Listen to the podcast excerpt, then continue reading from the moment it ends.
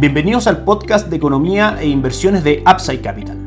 Revisaremos el rendimiento del mercado en Chile y el mundo y las principales noticias económicas y financieras que marcan la jornada.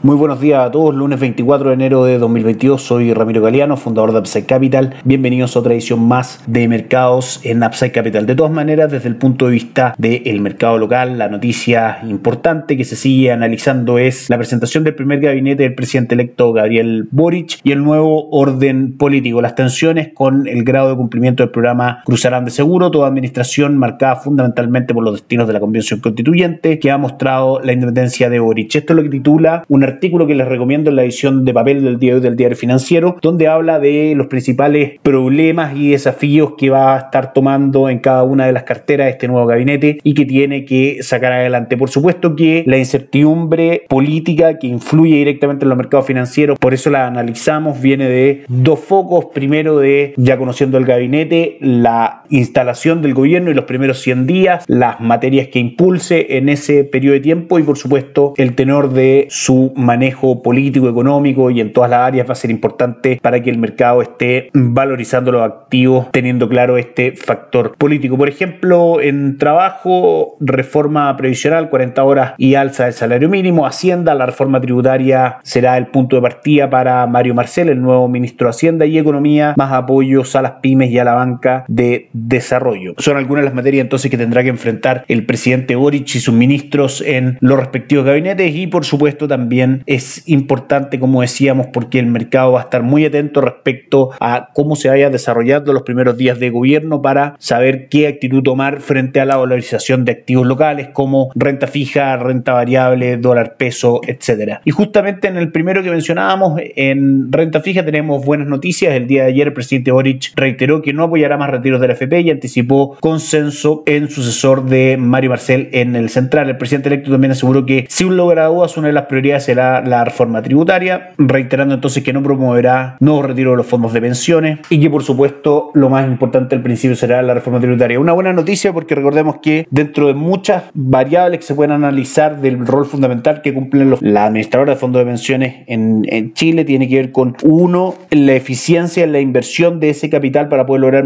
mejores pensiones en el largo plazo, pero sobre todo también el hecho de la importancia de la AFP como actor que compra y vende papeles y le da liquidez al mercado, etcétera. Hemos visto cómo los rescates de la FP y una serie de, acciones tomadas en el último tiempo, por ejemplo, hicieron contraerse de manera importante el mercado inmobiliario, entre otras cosas. De manera que es una excelente noticia para el mercado de renta fija local, al menos estas declaraciones del presidente electo. De ahí a sobreponderar activos locales en los portafolios de inversión que nosotros recomendamos, hay un trecho importante todavía que recorrer. Por ahora seguimos sobreponderando activos internacionales, subponderando activos locales tenemos algunas posiciones en Chile, pero de manera muy mesurada, claramente dejando esa tarea a los portfolio managers de los fondos que nosotros a través de distintas administradoras de, fondos entregamos a nuestros clientes. Vamos a revisar el mercado local. Un muy buen día para las acciones el día viernes. Reaccionan bien al primer gabinete del presidente Boric. Las acciones subieron un 3.49% el día viernes, cerrando en 4.643 puntos, con un retorno durante el año de 7.8%. 8% y liderando el ranking de mercados más ganadores a nivel global el día viernes. También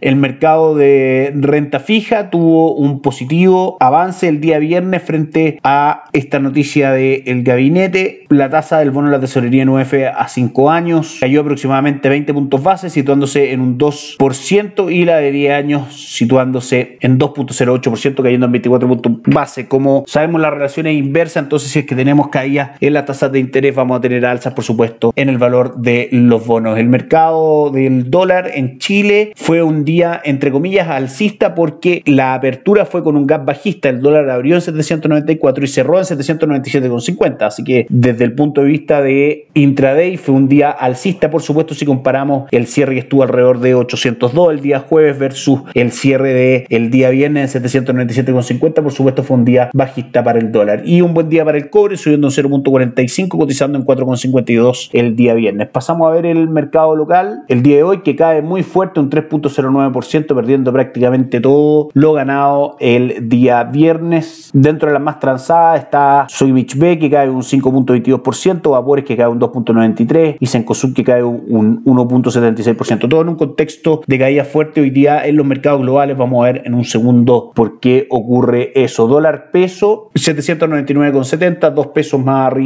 del cierre del día viernes sin un rumbo claro el día de hoy, con fundamentos de largo plazo alcistas por el término de estímulos de la Reserva Federal, por la incertidumbre política en Chile, etcétera, pero hoy día sin una fuerza compradora notoria. También hay caídas fuertes en el cobre el día de hoy que en nuestras pantallas corrige muy fuerte un 2.24% trazándose en 4,42 dólares por libra de cobre. Les recordamos que en Upside Capital somos asesores independientes de inversión para empresas y personas que invierten en el mercado financiero tanto local como global. No administramos capital con instrumentos propios ni recibimos el dinero de los clientes, hacemos asesoría objetiva y sin seco buscamos la mejor alternativa para cada uno de ellos y los ayudamos llevando sus inversiones a algunas de las administradoras de fondos asociados con Upside Capital como la Reinvial, Itaú Principal, entre otros. Luego mantenemos una constante comunicación con nuestros clientes, realizando supervisión y seguimiento a su estrategia de inversión y a sus operaciones a través de nuestro equipo de atención a inversionistas. Bienvenido a una asesoría objetiva sin seco con una mirada global. Bienvenidos a Upside Capital. Suscríbete a nuestras redes sociales, el link en YouTube, Instagram y Spotify. Visítanos en www.upsidecap.cl, déjanos tus datos y te contactaremos para conversar. Los mercados en el mundo se tambalean fuerte. Hoy día caen de manera estrepitosa, dado dos focos importantes. Uno, el miedo de la renta variable en el mundo a el alza de tasas por parte de la Reserva Federal, cuya reunión y decisión de con qué frecuencia va a estar disminuyendo la compra de activos, la compra de bonos y con qué fuerza también va a estar subiendo las tasas de interés. Tienen a los mercados muy revueltos el día de hoy, cayendo fuerte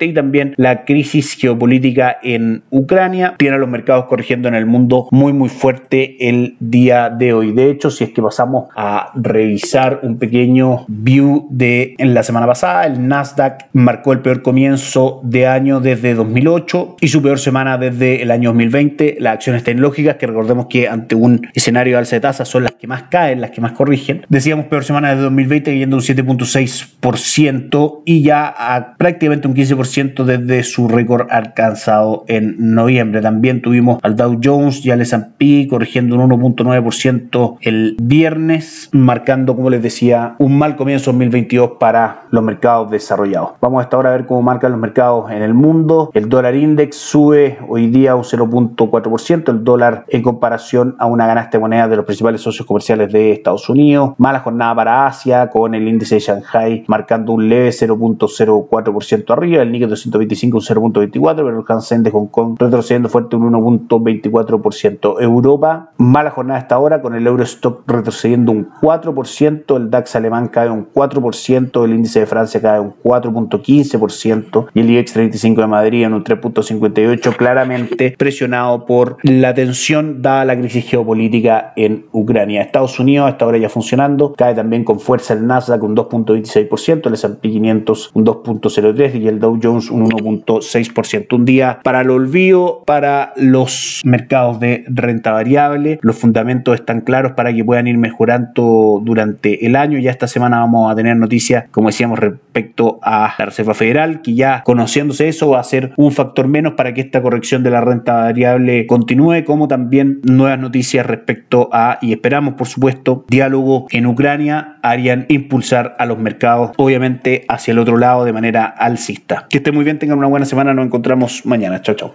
Gracias por escuchar el podcast de Economía e Inversiones de Upside Capital.